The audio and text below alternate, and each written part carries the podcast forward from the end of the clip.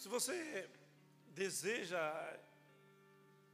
estudar ou mergulhar na, na mensagem, na palavra de Deus, você tem muitos caminhos, você tem muitos rios, você pode partir de um, de um acontecimento na sua vida, você pode partir de um acontecimento nas, nas Escrituras, você pode partir de milhares de possibilidades. Mas nós podemos perceber, mergulhando na, na, na mensagem, na palavra, que o próprio Deus, ele tem tempo para estabelecer reino, para destruir reino, para gerar vida, para chamar a cada um de nós para, para a presença dEle. O próprio Senhor tem tempo para todas as coisas. É interessante que Ele, quando Ele criou e gerou o mundo, Ele, ele criou tempo para, para que as coisas acontecessem aqui na Terra. É te, tempo para o dia acontecer, vir, acontecer, o sol nascendo, o tempo da noite chegar, é tempo do frio, é tempo do verão, é tempo da primavera, das flores, é tempo para você chorar, é tempo para você rir, é tempo para você ser acrescentado, é tempo para você ser enviado, é tempo para você casar, é tempo para você fazer, é, fazer festa, é tempo para você viver o luto, é tempo para você gerar filho, é tempo para você enviar teu filho, é tempo para você, é tempo para todas as coisas. O, as, Deus ele foi tão perfeccionista e tão detalhista que Ele colocou em nossas vidas o desejo de dormir no tempo certo, a vontade de comer no tempo certo. Ele nos deu a capacidade de sentirmos paladar, de ouvirmos, de vermos as maravilhas que Ele nos concedeu. Deus é poderoso para mudar tudo que assim desejar. Mas existe um tempo onde Deus ele vem fazer a visitação na terra. Esse tempo é muito conhecido para aqueles que conhecem o pastor Digão, para aquele que já ouviram falar sobre Shemitah, mas não é esse o propósito dessa noite. Não vou falar sobre isso.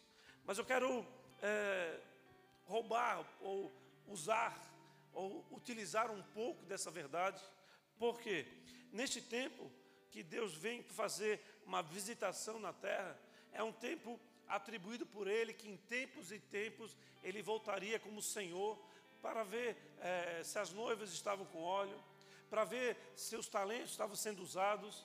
Os talentos que não estavam sendo usados, ele tirava de um, colocava na mão de outro. Aqueles que estavam sendo usados, recebia uma, uma menção honrosa. Então, é, em tempos em tempos, Deus vem para fazer uma visitação e para libertar o povo ou uma pessoa de uma condição ou é, estabelecer justiça no sentido de juízo negativo ou de juízo positivo. Você trabalhou, você, tem, você será então abençoado. Você vive em santidade, então você vem, entra na minha presença. E assim acontece de ciclo em ciclo. Mas toda essa mensagem de hoje aconteceu com um detalhe muito simples. Como eu falei, você pode dar início a estudo de uma mensagem ou de uma palavra, ou dar mergulhos na, na palavra de Deus, através de algo que te chama a atenção.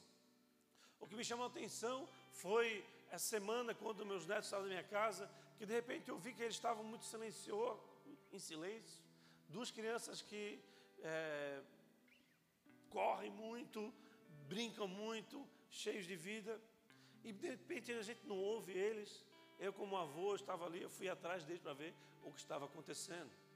Então, eu vim dar uma olhada naquilo que estava acontecendo e, e verifiquei que eles estavam de boa, um pintando, o outro olhando um livro. Mas ah, esse detalhe me chamou atenção para algo que Deus quer falar ao nosso coração nesta noite. E eu queria que você abrisse a sua Bíblia no livro de Êxodo, capítulo 21, versículo 1. O apóstolo Paulo fala que toda a escritura ela não foi dada para o nosso ensino, para termos é, viver a experiência de que homens e mulheres já no passado passaram, famílias que foram é, construídas, destruídas, tribos, é, nações. Então, toda a escritura ela é usada para nos ensinar quem é Cristo, qual o caráter dele, a estatura dele, o que ele quer nas nossas vidas, através das nossas vidas. E eu vou dar início através desse texto muito antigo, muito antigo, que deve ter em torno aí de 5 mil anos, mais ou menos, talvez pouco mais. Nós sabemos que Abraão fazem 6 mil anos que ele viveu nesse mundo, e esse período aqui de, Moisés, é, não sabemos o mais, é mais ou menos isso. Uma diferença de 200 anos aí nessa contagem, não é muita coisa, mas ao mesmo tempo é bastante. Mas o que interessa para nós é que faz muito tempo e até hoje ela tem utilidade para as nossas vidas. No livro de Êxodo, no capítulo 21, no versículo 1, ou a partir dele, eu estou na NVI, está escrito assim: São estas as leis que você proclamará ao povo. Deus falando a Moisés: Se você comprar um escravo hebreu, ele o servirá por seis anos, mas no sétimo ano será liberto, sem precisar pagar nada. Você percebe aqui que Deus dando direcionamento e um prazo, um tempo específico para que o homem trabalhasse e para que o homem fosse liberto. Se chegou solteiro, solteiro receberá a liberdade. Mas se chegou casado, sua mulher irá com ele. Se o seu senhor lhe tiver dado uma mulher, e esta lhe tiver dado filhos ou filhas, a mulher e os filhos pertencerão ao Senhor. Somente o homem sairá livre. Se, porém, o escravo declarar: Eu amo meu senhor, a minha mulher e os meus filhos, e não quero sair livre, o Senhor ou o seu senhor, o levará perante os juízes. Terá, terá que levá-lo a uma porta ou à lateral de uma porta e furar a sua orelha, assim ele será escravo por toda a sua vida. Em outra versão fala: furar a sua ovelha, a sua orelha com uma sovelha. Uma sovelha ou sovelha é como, é, um, é como se fosse um prego com um pedaço de madeira na ponta para, naquela época, furar couro Hoje ainda se utiliza isso em alguns é, lugares de, chamo, sapateiro para fazer furo em cintos, para fazerem furos em, em bolsas, em calçados e assim por diante. Mas amados, a realidade neste tempo era que era uma sociedade tribal, uma sociedade que não havia nação. A nação não era é, algo que o povo se apegava. Não é que nem o Brasil, que nós pegamos a bandeira do Brasil, nós somos patriotas, nós queremos o bem da nossa nação. Naquela época era um povo tribal, mesmo quando existia o domínio de um rei, era, era repartido a sociedade em tribos. O interessante nesse texto é que o homem trabalharia seis anos e no sétimo ano ele seria livre. No entanto, se ele fosse casado, ele sairia com a sua esposa. Mas se ele não fosse casado e ele casasse num período de escravidão, a sua esposa não poderia ficar, não poderia sair livre. Por quê? Porque, na verdade, esse processo ele funciona como se fosse um contrato. Por que eu falo isso? Hoje, nós temos o exemplo de, do, da Afeganistão. O Afeganistão é uma nação, só que na verdade ela é constituída com muitas tribos. Tanto é que, aqui, que o, a tribo que está dominando aquele local, que é o Talibã, eles pegam as bandeiras do, do Afeganistão e rasgam e queimam, e eles levantam a, a, bandeira da sua tribo. Mas não é só a tribo do Talibã que lá está constituindo aquela nação. Eu fiz uma anotação aqui: existem os Hazares, os Pastum, os Talibãs, são várias tribos que têm culturas distintas. Uns são de guerra, outros são de paz, uns são, vivem na montanha. Os Azares, ele é um povo é, mongol, é um povo que se veste com roupas de pele por causa da neve.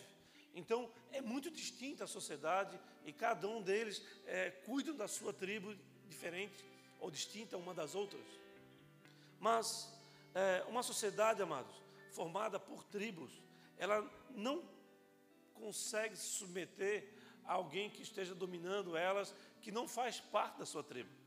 Então, por exemplo, os talibãs eles não se submetem aos Estados Unidos ou um governo que os Estados Unidos inter, é, trabalhou muitos anos para estabelecer, mas não é nada fácil, porque é ali que tem questões culturais, tem questões socioeconômicas, questões é, religiosas, mas principalmente a, a questão de, de serem separados em tribos, em clãs, em famílias.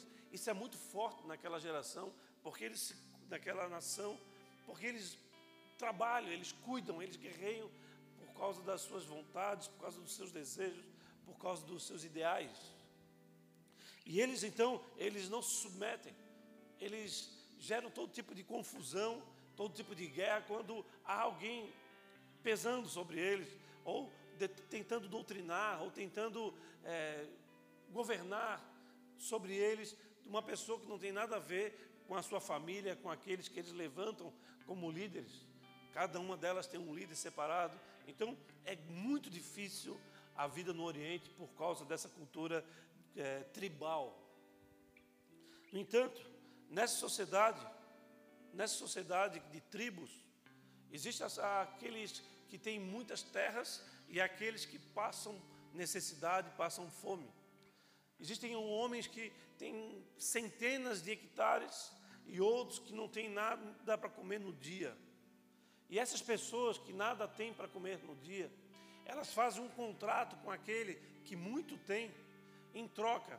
Aquele que muito tem precisa do homem para trabalhar sua terra, e aquele que nada tem precisa se alimentar, precisa de, do mínimo para estabelecer as suas necessidades físicas, da sua família e assim por diante. E é nessa característica, é nessa condição, que o homem naquela época se fazia escravo. O escravo daquele período, na, diante desse conglomerado, desse amontoado de tribos, é um papel não de alguém que é, apanha, que alguém que sofre pesadas é, surra, que é desprovido de liberdade, não é isso. É alguém que está ali com, através de um contrato durante um período para trabalhar para o seu Senhor e em troca ele tem a sua alimentação, o seu sustento. Então a ideia é totalmente diferente de um, de um escravo moderno, desses que vieram para o Brasil, que estiveram na Europa e assim por diante, que eram acorrentados, presos para trabalhar, apanhava se não, não, não trabalhasse devidamente e assim por diante. Então, amados, o que, que era feito então naquela época? Eles faziam um contrato, esse contrato não era, não era, não era no papel, era um contrato verbal, e existia esse contrato, artigos, podemos dizer assim, para que fosse respeitado aquilo que o povo estava fazendo, aquilo que o povo estava. o crescimento da população, o crescimento da sociedade. Então Moisés estabeleceu uma lei que essa lei precisava de, de algumas questões que precisavam ser obedecidas.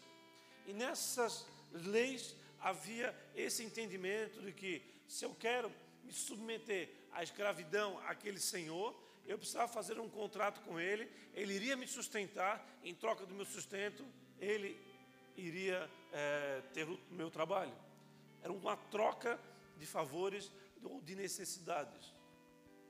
Obviamente, que aquele que tem os recursos sempre vai tem poder de oprimir, tem poder de, de fazer escolhas mais do que o coitado que está ali somente trabalhando. Mas não é esse o ponto de vista. Então, eles negociavam entre si, eles davam início ao período de escravidão, e um daria sustento e o outro daria trabalho.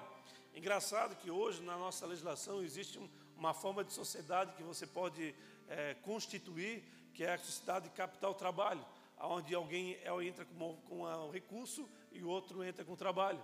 E o que entra com trabalho, é, ele não pode é, se envolver na administração da empresa, e o que entra com recurso não pode fazer o serviço que o, aquele que trabalha. Então, por exemplo, eu sou investidor de uma, de uma clínica e eu contrato médico. Eu não posso, fazer, não posso ser um médico, mesmo que eu seja um médico, eu não posso atuar como médico, e um médico não pode atuar como gestor. É uma legislação que, se não foi tirada da Bíblia, veio com essa ideia desde lá. No entanto, amado, neste contrato existia, por lei, a regra de que depois de seis anos o Senhor, ele dava liberdade, ou seja, o contrato ele era encerrado. Hoje, nós conhecemos isso como um contrato com prazo determinado, um contrato de experiência, por exemplo, com 45, 90 dias ou 30, 60 dias. Naquela época, o contrato com prazo determinado era de seis anos.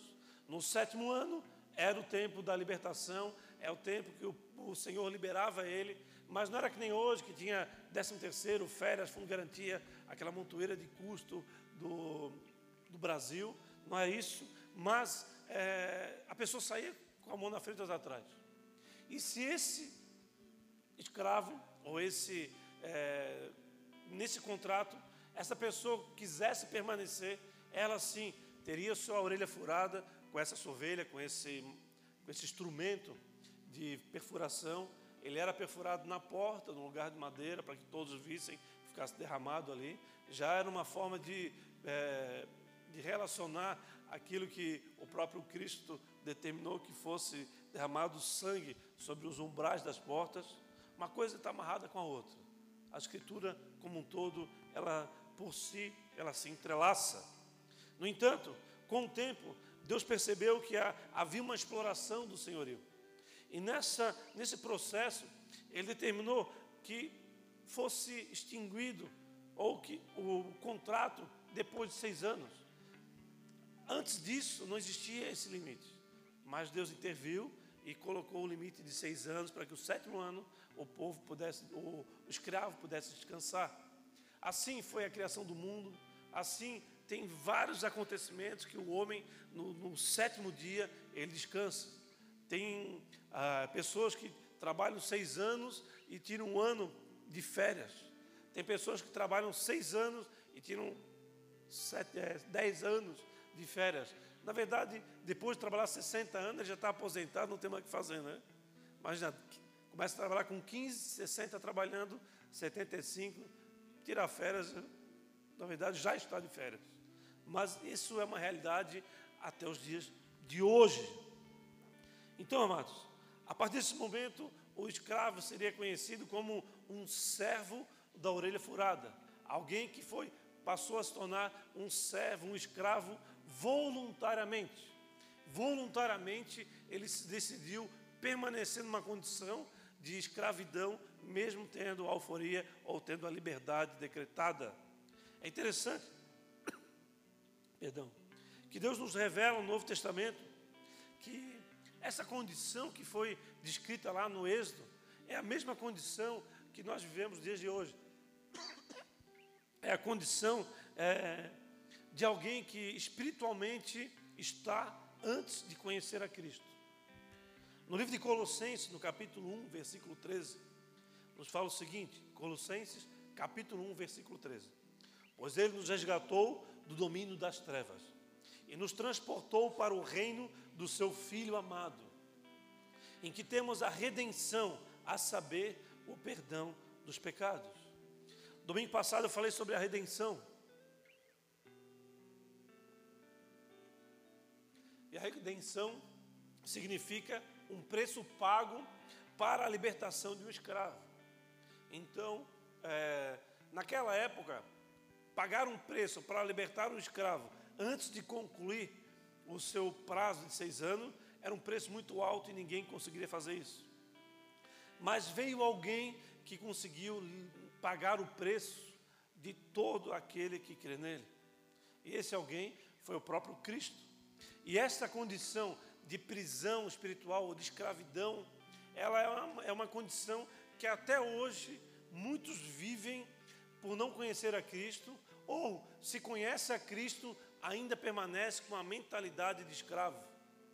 É interessante que nós temos a liberdade, nós temos acesso à mesa do Pai, nós temos acesso a Deus, mas permanecemos como quem não consegue usufruir das bênçãos derramadas do céu.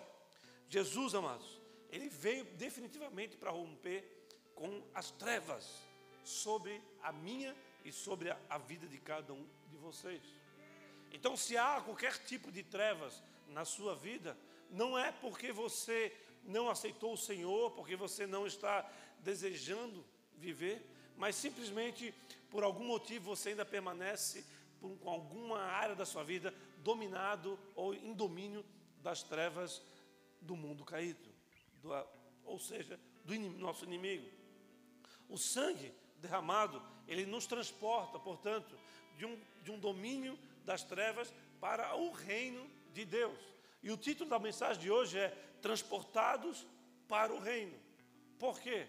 Porque há uma grande diferença entre você é, estar em Cristo ou usufruir daquilo que Cristo fez por você. No entanto, nos dias de hoje, nós podemos ver muitas pessoas que foram é, encontradas, chamadas, escolhidas por Deus, está no seu reino, mas até hoje ainda tem a sua mente dominada pelas trevas. Vou falar um pouco sobre isso. Você vem comigo. A escravidão, amados, é real nos dias de hoje. Escravidão espiritual. A escravidão é, natural ou cultural ou, pelo domínio pode ser que encontramos aí em vários lugares pelo mundo aí fora.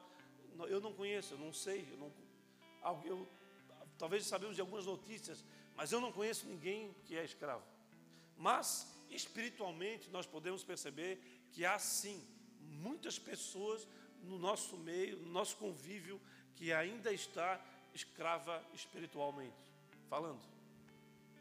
Portanto, olha o que está escrito no finalzinho do versículo 19 da segunda carta de Pedro, no capítulo 2. Segunda carta de Pedro, capítulo 2, versículo 19, na parte final. Está escrito assim: O homem é escravo daquilo que o domina. Então há um fato, há um fator que muitas vezes ainda pode nos dominar, mesmo nós sermos livres ou libertos do domínio das trevas.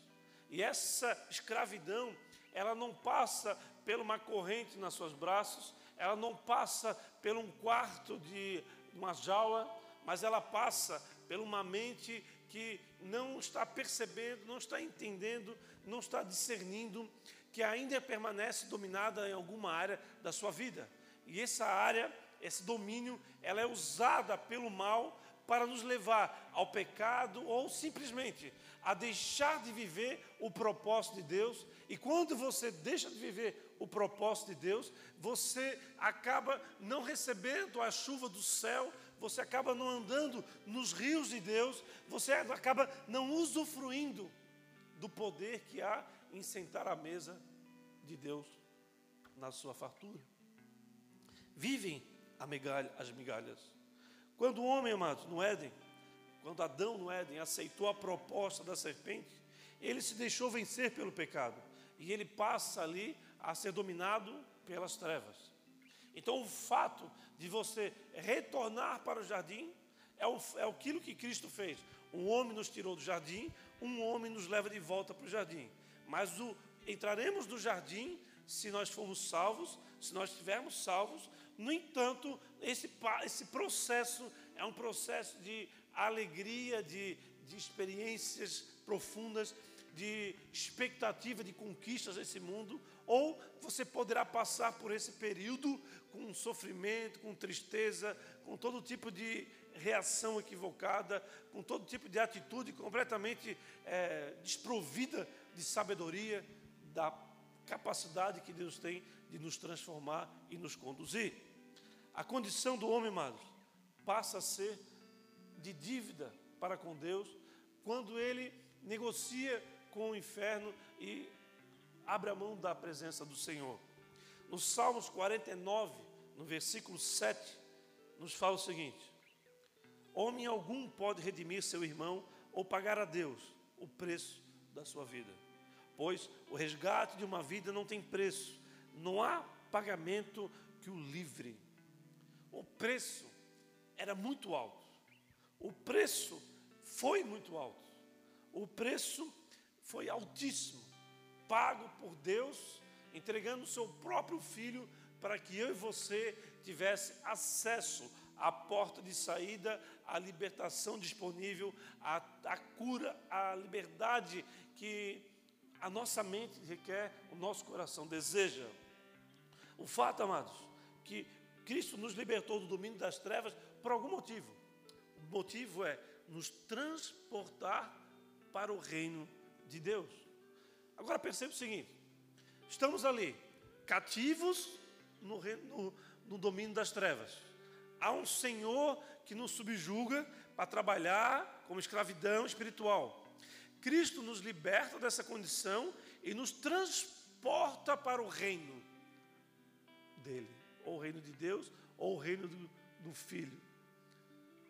Você percebe aí que você sai de um domínio, você sai de, de, um, de um senhor e você é transportado para outro senhorio. Muda o Senhor. O Senhor é aquele que quer te destruir, é aquele que quer te oprimir, e você passa a estar submetido a um Senhor que quer fazer com que você viva as alegrias, a, a, o propósito maravilhoso e magnífico que Ele tem para você. Ele quer que você se alegre, Ele quer que você faça conquistas, que você tenha experiências profundas, mas acima de tudo, Ele quer se relacionar com você. Mas interessante que esse fato de você sair do domínio das trevas, aonde você era escravo, você é transportado para o reino de Deus e ali você não é mais escravo. Ali você passa a ser filho. Uau! Uau! Uau!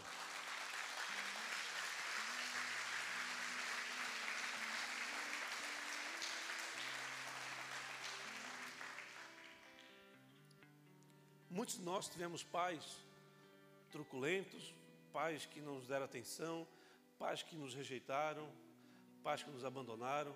Então, um pai terreno muitas vezes não é um exemplo para nós. Amém? Mas muitos de nós tivemos pais ou temos pais que são amorosos, que nos cuidam, que nos abraçam, que nos enchem de beijo, que muitas vezes nós queremos sair de perto dele porque não beija tanto, outros não, outros não pega no carinho. Esses dias, eu, um colega meu do, do serviço mandou um, um, vídeo que ele fez com a filha dele. Ele falou: Não passa para ninguém. Eu quase passei para a galera da liderança, mas assim, graças que não passei. Se quiser, depois eu mostro para você. Ele estava. Ele, isso aconteceu comigo, aconteceu com a minha esposa. Ele estava deixando a filha no colégio, antes do Covid.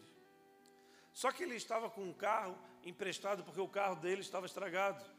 E ele estava com um, um carro diferente, vamos dizer assim. E quando ele chega, ela fala: Pai, não me deixe na frente da escola, pelo amor de Deus.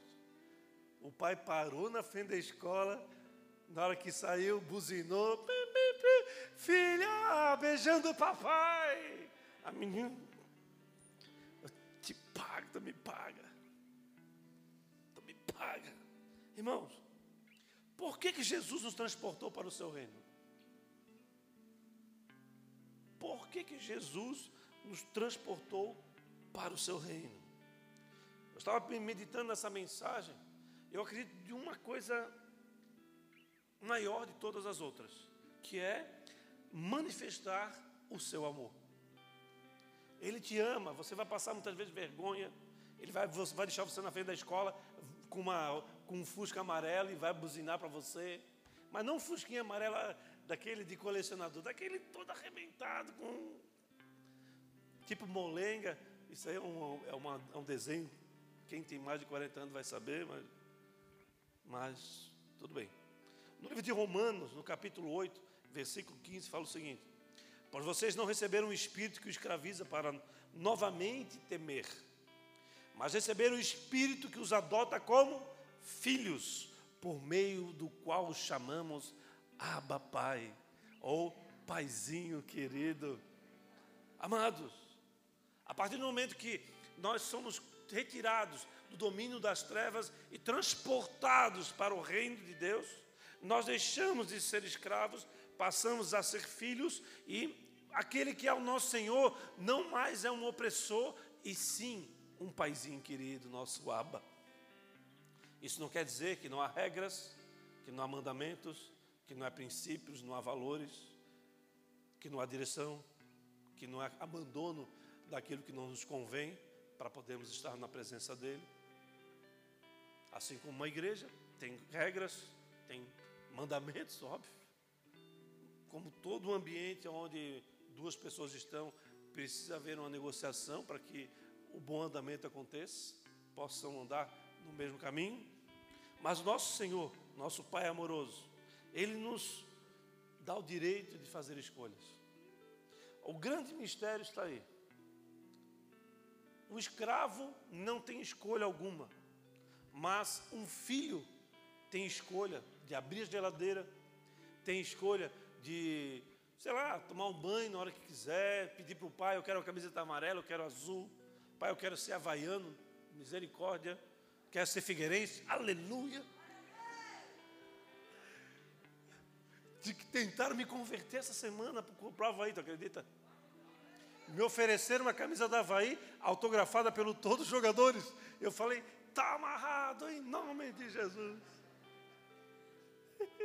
Nem falo quem é, né, Diego? Mas tudo bem. tentou me aliciar. Ai, ai, ai. Mas a escolha que Deus requer de mim, de você, sabe qual é? Quando você, Deus te dá a liberdade de escolha, Ele quer que você tenha, escolha algo. E a escolha que Ele quer que você tenha é a escolha que você o ame sobre todas as coisas. A partir daí, Ele não só é o teu Senhor, mas Ele é como teu único Deus, Senhor e Salvador. Jesus, Cristo, o Filho do Deus vivo, o único Deus que ainda permanece vivo e está ao nosso lado em todos os nossos dias, na expectativa de fazermos a escolha de colocarmos Ele em primeiro lugar e a partir daí nós entramos num fluxo de boas escolhas, de transformação do nosso caráter, de mudança de condição, condição de alguém que está escravo e passa a entender que a sua identidade agora é de filho, co-herdeiro de Jesus, aquele que desceu dos céus, pisou na terra, se fez homem, para que eu e você pudéssemos ter acesso ao céu, algo gigante, grandioso, que ninguém tem para oferecer para você. Amém, amados? Então, a forma de você expressar o teu amor por Deus, a palavra de Deus fala que é guardando os seus mandamentos, não os seus, os mandamentos do teu Senhor. O apóstolo Paulo, perdão, o apóstolo João, ele escreve isso. Lá está lá, 1 João, no capítulo 3, versículo 24. Abre comigo. Primeiro livro, primeira carta de João, no capítulo 3, versículo 24. Os que obedecem aos meus mandamentos permanecem nele, e ele neles. Vocês sabem que o apóstolo João é aquele carinhoso, aquele que estava sempre próximo do Senhor, é aquele que ficou para o fim para, para trazer a revelação para nós. Mas o próprio Jesus faz a mesma declaração, ou algo parecido. Está lá em João 14, 21. Aquele que tem os meus mandamentos e lhes obedece, esse é o que me ama. Então, quando você escolhe fazer a vontade de Deus e coloca Ele como um primeiro lugar na sua vida, como é que é a sua escolha de quem escolhe Ele acima de todas as coisas, Ele decreta que você é um filho amado, você é aquele que, que está em mim e eu estou em ti. Ou fazendo a para, parafraseando, né? É, você está em mim e eu estou em ti. Mas, amados, Deus não nos trata como escravos, Ele nos trata como filhos. No entanto, nós precisamos obedecer a Ele por amor. Um filho obedece o pai por amor. O filho que não obedece o pai, ele acaba é, não usufruindo daquilo que o pai tem para ele.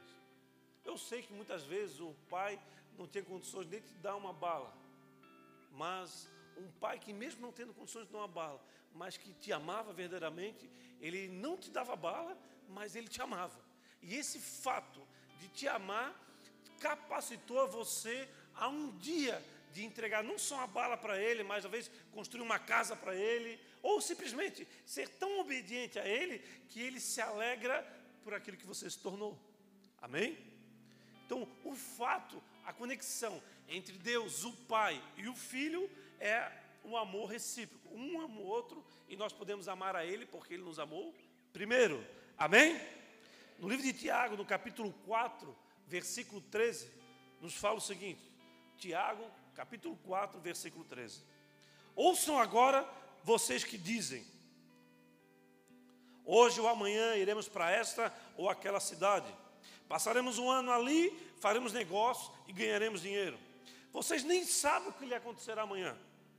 Que é a sua vida? Vocês são como uma neblina que aparece por um pouco de tempo e depois se dissipa. Ao invés disso, vocês deveriam dizer: se o Senhor quiser, viveremos e faremos isto ou aquilo. Amém? Você é capaz de declarar, amados, não seja feita a minha, mas a tua vontade, Senhor. Você é capaz de declarar isso?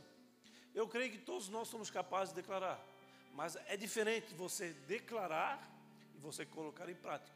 Fazer a vontade do Senhor, muitas vezes é você renunciar pensamentos que você acha que é o ideal para você, é, conquistas que você deseja, ações que você gostaria de comprar, seja ações financeiras ou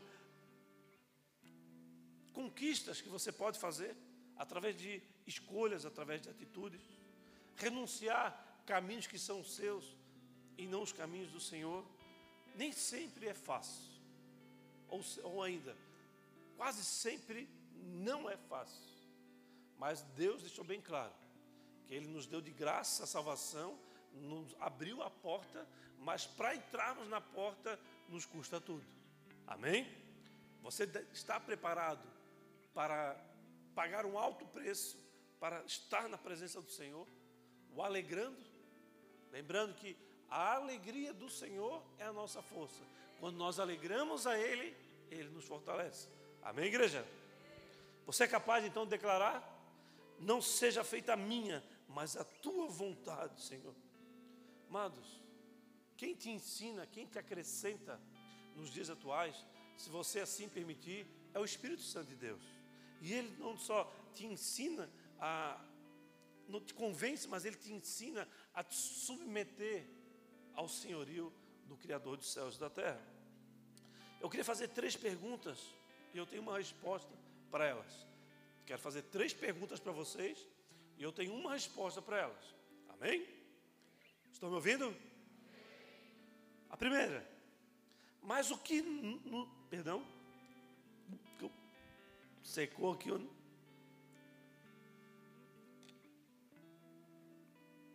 O que tem nos impedido de usufruir do senhorio de Cristo? Segunda, o que tem nos travado e impedido de viver uma transformação real? Terceira, o que tem nos levado a aceitar as propostas das trevas e nos manter no seu domínio, mesmo sendo livres?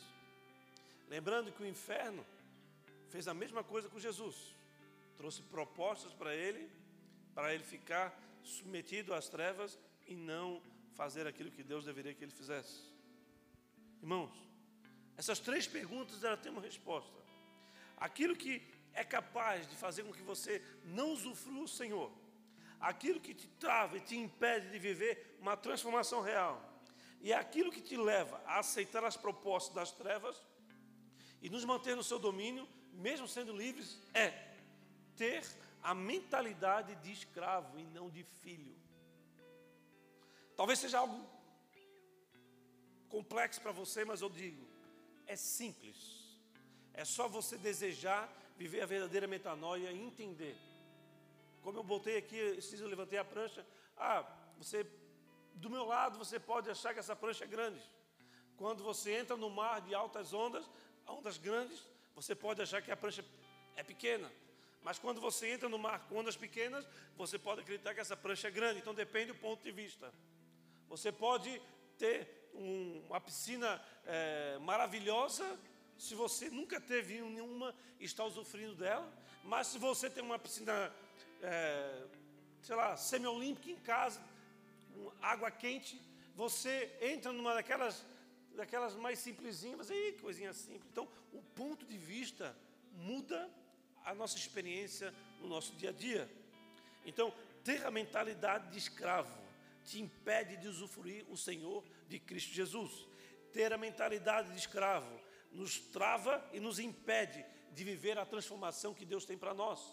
Ter a mentalidade de escravo nos leva a aceitar as propostas das trevas e nos manter no seu domínio, mesmo sendo livres, mesmo sendo filhos. Amém? Você é filho. Você é filho. Você não precisa ficar brabo porque o teu irmão usou, usou toda a herança do pai. E o pai, quando vê ele retornando, vai lá, faz uma festa, bota os, o sapato nos pés. Você não precisa se preocupar com aquilo. Tudo que o teu pai tem é teu. Você será um herdeiro no tempo devido. No Senhor, tudo tem o seu tempo. Tempo para todas as coisas. Tempo para acordar, tempo para dormir, tempo para se alegrar, tempo para ficar triste, tempo para ser transformado, tempo para ser confrontado, mas tempo para você ser enviado.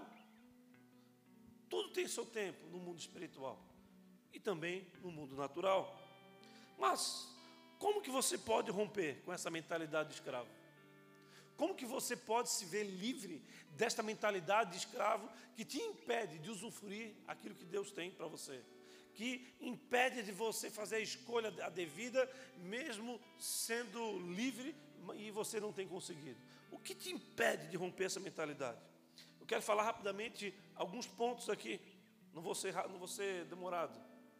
Primeiro, o escravo não conhece o seu senhor, já o filho conhece as qualidades e os defeitos do pai.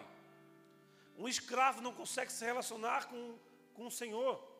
Um escravo, ele faz o contrato e vai trabalhar, ele vai morar num outro lugar, ele não vai saber se o pai vai dormir de, de zorba, de cueca, de, de pijama, camisa do vereador, se vai dormir pelado, se vai dormir no ar-condicionado. O, o escravo não sabe disso, mas o filho sabe. Amém?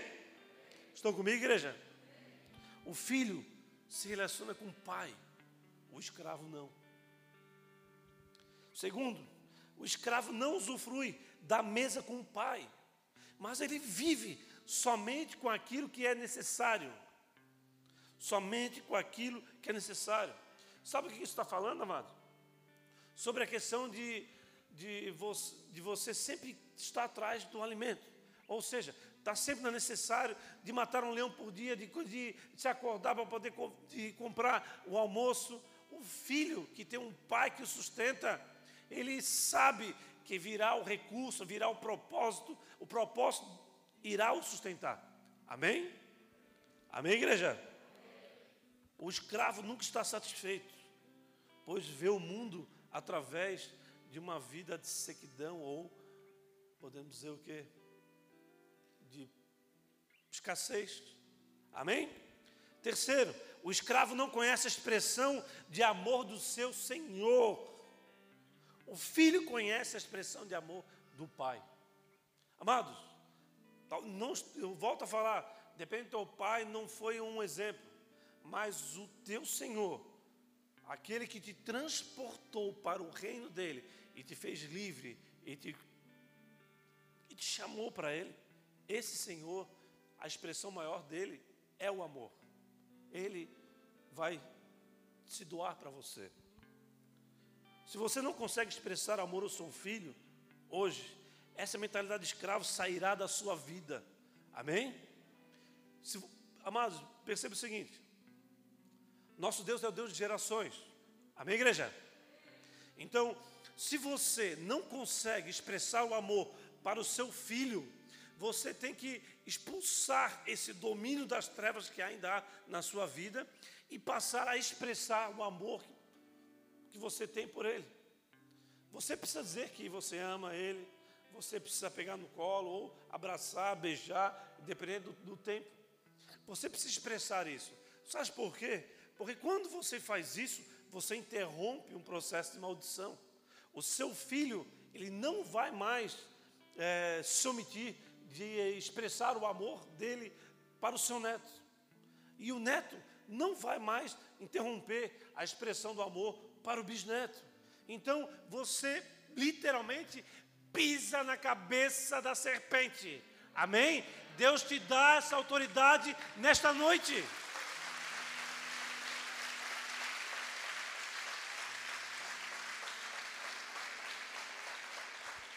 Glória a Deus. Essa mentalidade de escravo vai sair da tua vida nesta noite. Por quê? Porque eu estou determinando isso? Não. Porque Deus tem isso na sua vida disponível. Amém, igreja? Quarto e último. O escravo não pertence à família, mas o filho usufrui do cuidado e da proteção do pai. O filho pertence à família. Você é filho, você pertence a essa, esta família. Talvez você não tenha família alguma. Talvez você entrou aqui e ninguém te abraçou. Esse convite dos infernos aí também está impedindo a gente fazer isso.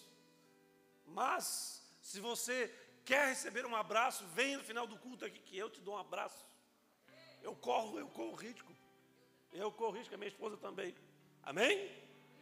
Amém? Pode vir com convite que eu venho com, com cura e libertação para você. Em nome de Jesus.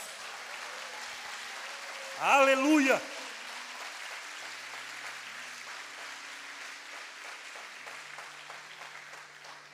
Não é o tempo que nós permanecemos aqui, mas é aquilo que nós vamos usufruir lá no céu. Aleluia. Provérbios 14, 26 nos fala: Aquele que teme ao Senhor possui uma fortaleza segura, refúgio para os seus filhos. Você é um refúgio para aqueles que Deus está te confiando. Você deve, irá e conseguirá interromper a maldição que pode estar sobre a sua vida por causa daquilo que vem acontecendo de gerações em gerações. Chegou o fim desta maldição. Você é aquele que verá a caneta espiritual, aonde vai interromper esse tempo e vai colocar um ponto final nessa história, vai mudar a página, vai dizer: a partir de hoje eu sou protagonista da minha história, a história de um filho amado, de um escravo de orelha furada que escolhi amar o meu Senhor, que escolhi obedecer àquele que me ama e vou retornar o que for mais possível, ou com o que eu mais conseguir, ou com a maior força possível, ou com tudo que eu quiser, ou com tudo aquilo que eu conseguir, ou não sei mais o que falar, me expressando em amor a esse Deus grandão, lindo, maravilhoso. Aleluia. Ainda, mas quando eu cheguei ali, ele é. Um dia eu vou ver, em nome de Jesus. Amados, Deus é Pai. Deus é proteção para você. Deus é proteção para as suas angústias, para as suas aflições. Quando a palavra fala que você está sob o domínio das trevas e é transportado para o reino de Deus, Jesus está falando, querido, uma noite pode ser longa, mas amanhã, o amanhecer, ele está por aí. Consegue para mim aquele versículo que fala que sobre Jesus é a estrela da manhã? Jesus é a estrela da manhã, amado. Não importa as trevas, não importa a noite, não, não é Antigo Testamento. 22, 16. Apocalipse 22, 16, por favor. Isso é isso. Eu, Jesus, enviei o meu anjo para dar a vocês este testemunho concernente às igrejas. Eu sou a raiz, descendente de Davi e a resplandecente estrela da manhã. Não é isso. Está lá no Antigo Testamento. Fala sobre a estrela da manhã. Não sobre esse, esse formato. Você vai encontrar. Me ajuda aí. A voz de Deus, amados, ela transforma ela aumenta a tua fé. A voz de Deus é a própria palavra, o verbo, Cristo. E a voz de Deus aqui, ela fala: Não se esconda de mim, mas em mim. Há uma diferença muito grande. Você se esconder do Criador e você se esconder no Criador. Deus é aquele que nos chama para perto, debaixo das suas asas. Existe um louvor que fala sobre isso. Tenho, sabe, debaixo das suas asas? Vou cantar aqui, não sei que música que é, mas vou dar um jeito. Você tem que saber ou não? É?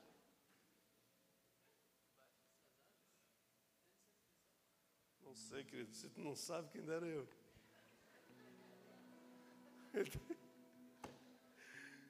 Eu pego. Alguém sabe aí? Eu...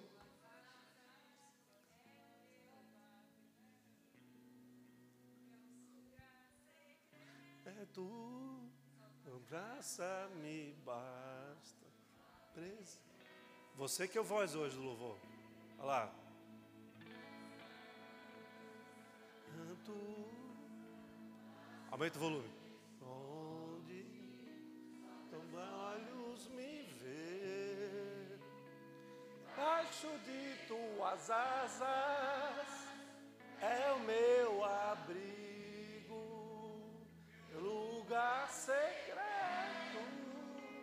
Tua graça me basta, tua presença é o meu prazer. Continua tu nos santos, graça me esconde, só teus olhos me veem, debaixo de tuas asas é meu abrigo, meu lugar secreto, só tua graça me bate, tua presença é o meu prazer. Dá um salve de palmas para Jesus. Glória a Deus, aleluia. Glória a Deus. Glória a Deus. Ainda bem que você apertou o cinto. Não vou ainda. Um minutinho só. Não vou. Precisamos terminar aqui. Amém? Tua graça me basta. Lembrando sempre, amados, há doutrinas equivocadas nesse tempo sobre a graça. A graça não é uma autorização ao pecado, mas um poder sobrenatural que te afasta do pecado e te aproxima do teu Pai. Amém? Se você realmente deseja servir e viver aquilo que Deus tem para você, você tem que usar a graça ao teu favor, algo que você não precisou pagar por isso, a libertação, a cura que Deus tem para você mas algo que você precisa pagar um preço gigante, que é a sua própria vida, para você ter ao teu Deus próximo de você e você usufruir do teu Pai. Amém? Não permita que doutrinas humanas encontrem o teu coração. Sejamos puros, puros. A Escritura só é suficiente. Como Lutero. Amém? Amém, igreja? Glória a Deus. Volta aqui.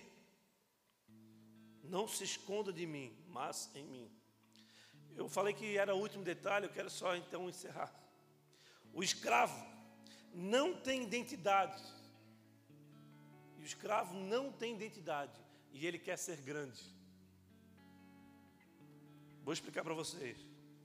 No livro de Marcos, no capítulo 9, versículo 33, nos fala sobre isso. O escravo não tem identidade e quer ser grande.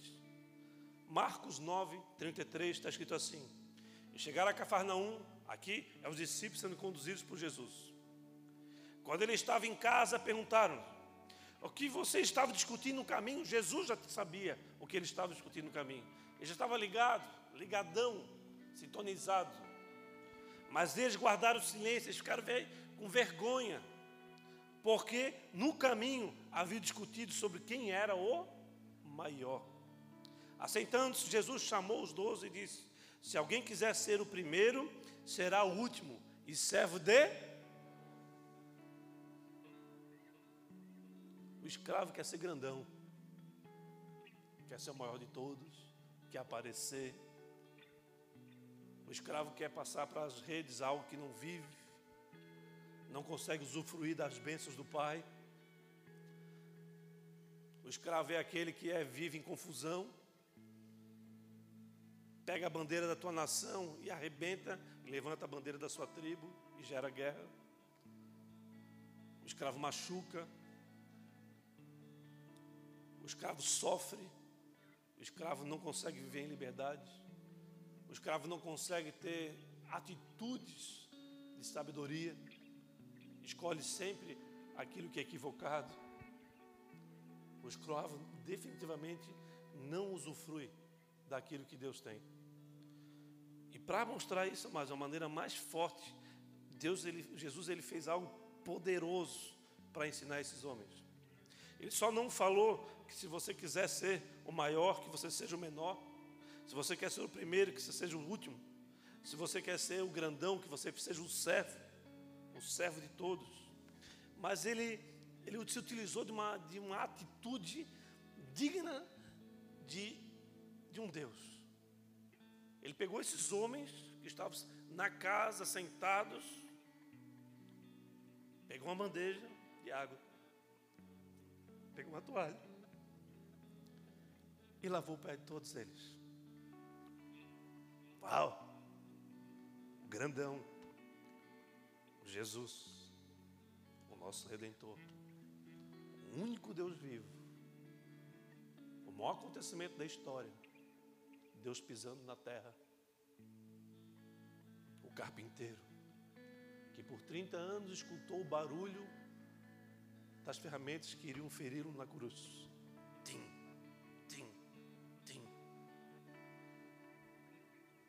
Ali estava ele, lavando os pés do que era grandão. E ele, o menor de todos. Mas na verdade, ele que era o grandão. Ele foi o primeiro servo da orelha furada depois da redenção. E eu quero que você entenda isso. Para que você seja verdadeiramente livre, você precisa colocar a sua vontade à disposição de Deus, mesmo Ele permitindo que você escolha, faça suas próprias escolhas. Quando você escolhe Ele como Deus, você abandona o domínio das trevas. A mentalidade de filho transforma a tua realidade, transforma os teus dias, transforma o relacionamento com as pessoas, transforma a tua capacidade de gerar recursos. Porque mesmo você recebendo pouco, você é grato, você está satisfeito. E com aquela um pouco que você está satisfeito, você envergonha o grandão que está cheio de dinheiro no bolso e não tem dinheiro, não tem com quem gastar. Ou se gastar, vai se gastar com as drogas, com a destruição do seu próprio corpo. A mentalidade de filho é aquele que não tem receio de servir. Servir, amados, portanto, não é uma opção. Servir é a sua identidade, a identidade de filho. Filho daquele que pagou pela sua própria vida, com a sua própria vida, para que você pudesse estar aqui hoje. Diante do paizão, do grandão, paizinho querido, do nosso Aba, daquele que estava andando no jardim com Adão e Eva, foi negado e por muito tempo investiu tudo que pôde até o dia que ele teve a ideia. Não, eu serei o sacrifício para que eles possam voltar para a minha presença. É esse Deus que está à sua disposição aqui nessa noite. É esse Deus que está mandando os anjos dele para te auxiliar nesse processo. É esse Deus que está te auxiliando para que você não receba as flechadas, os dardos inflamados do inferno. Você nem sabe a quantidade de livramento que você viveu já. Esse Deus é o Deus que te dá livramento que você não consegue perceber. A única forma, amado, de você romper com essa mentalidade de escravo, definitivamente é você se relacionando com o Pai. É você se parecer com Ele. É você saber os seus segredos saber qual pijama que ele dorme, saber se ele peida, se ele não peida. Um filho que ama o pai e convive com o pai sabe dessas coisas. Eu sei dessas coisas do meu pai, da minha mãe mesmo, meu Deus. Parece um foguetório. Mamãezinha querida, peida que dói. Eu ando assim pela rua e eu Poxa, eu só falo, eu falo ou não falo? Fala ou não falo? Ah, para metade eu não vou falar então. Fala ou não falo? Eu sou igualzinho a minha mãe, querido. Aleluia. Amados, você não é órfão, você é filho. Você não foi esquecido, você não foi rejeitado por Deus, você é desejado por Ele. Deus te ama de uma maneira que Ele entrega o seu próprio, aquele que Ele fez com, com através do Espírito Santo de Deus, Ele, ele melhorou da melhor forma possível, fez o mais perfeito, o mais lindo, o mais capaz, o que pôde pagar um preço gigante. Aquele que contava com o auxílio dos seus e, e os, os seus não os ajudaram, traíram ele, mesmo assim ele foi fiel até o fim. E a sua ovelha que, que era para ido nas orelhas, foi nas mãos e nos pés dele. Portanto, amado, o tempo chegou. O tempo chegou. O domínio que havia nas trevas, na sua vida, eu posso declarar nessa noite que o domínio que havia de trevas na sua vida, hoje, terá o seu dia mau. Perdeu Playboy. Perdeu endemoniado, sanguinolento. Hoje chegou o dia que você vai passar o dia mal. Você será pisado como quem tem autoridade para pisar na cabeça da serpente. Você será pisado, esmagado, rejeitado por quem tem uma identidade de filho. Por quem sabe que está à sua disposição a grandeza do teu Deus, do grandão, do maravilhoso, do lindo, do Jesus. Amém? Aquele que os anjos vêm subindo, entrando nos céus e Santo, Santo, Santo é o Senhor. Santo, Santo, Santo é o Senhor. É esse que está à disposição para você. O preço paga, amado, transportar você ao reino de Deus, vai valer a pena. Vai valer a pena. Sabe por quê? Porque você é livre para fazer essa escolha. E Ele te deu essa escolha para que você fosse reconhecido como alguém de coragem, autoridade, para fazer aquilo que é devido e o que é correto. Eclesiastes capítulo 3, versículo 1 fala: Tudo tem o seu tempo determinado. Há tempo para todo propósito debaixo do céu. E o propósito do inferno ter seu dia mal chegou. Amém? Aquilo que você percebe na sua vida que precisa sair, nesta noite sairá. É noite de libertação devida. Ou seja, não uma libertação através da palavra do pastor, mas você colocar em prática a libertação que Cristo fez lá na redenção, do preço pago que ele fez por você. O preço já foi pago. Cabe a você agora romper com a mentalidade de escravo e trazer para si a mentalidade de filho usufruir das bênçãos do teu Pai, usufruir da cura, da libertação, da autoridade de quem tem um brasão real na sua mão, o dedo poderoso, uma espada poderosa na mão. Amém? Por isso, amados, que essa noite você possa chamar o Senhor e falar: Senhor, estou disponível, vem aqui e fura a minha orelha. E ele vem com uma ovelha espiritual e vai furar a orelha de cada um da maneira é, lúdica, obviamente, mas espiritualmente é possível isso acontecer. Quem tem ouvidos, ouça a voz do Senhor. Amém? Fique de pé, mais, por favor.